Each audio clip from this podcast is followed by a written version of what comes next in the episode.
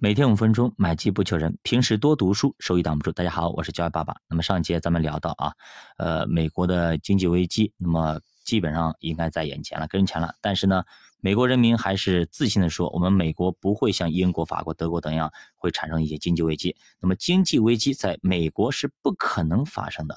我们美国人很顺应这种经济危机、经济周期，所以经济周期我们已经拿捏的死死的，所以不可能的。啊，那么到底可能不可能呢？有些人可能他就说啊，我们经济危机快来了，我们大家要小心。但是这些人，这些那个奥地利学派的学者们，反而被大家视为是一种怪异的，那么怪胎也好啊，或者是一种另类也好啊，不被大家尊重啊和重视啊。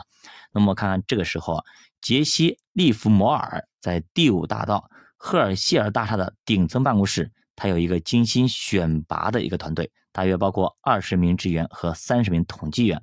他们帮助利弗莫尔收集和解释来自世界各地的一个市场情报。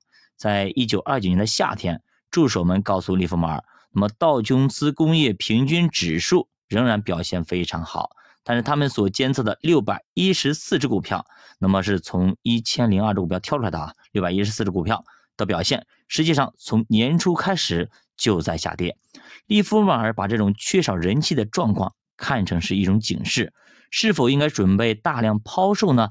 他正在那么寻找进一步的线索。就在九月四号的下午啊，他找到了这类线索。他的一个职员提供了一则消息。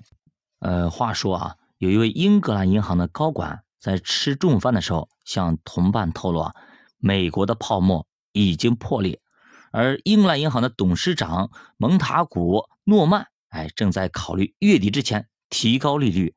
这一天呢，利弗莫尔在办公室一直待到午夜啊，半夜，绞尽脑汁设想将要发生什么事情。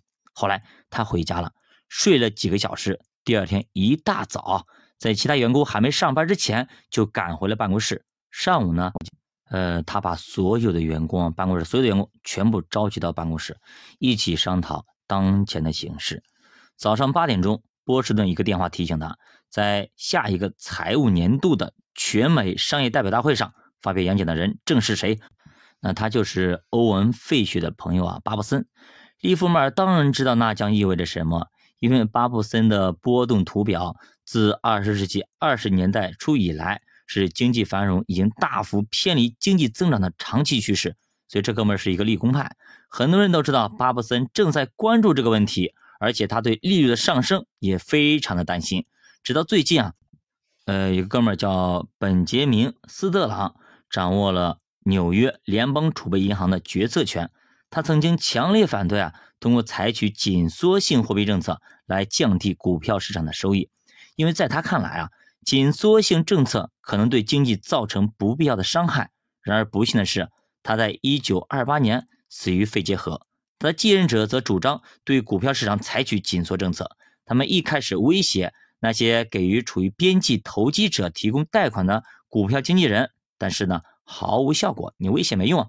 于是呢，便在1928年开始提高利率。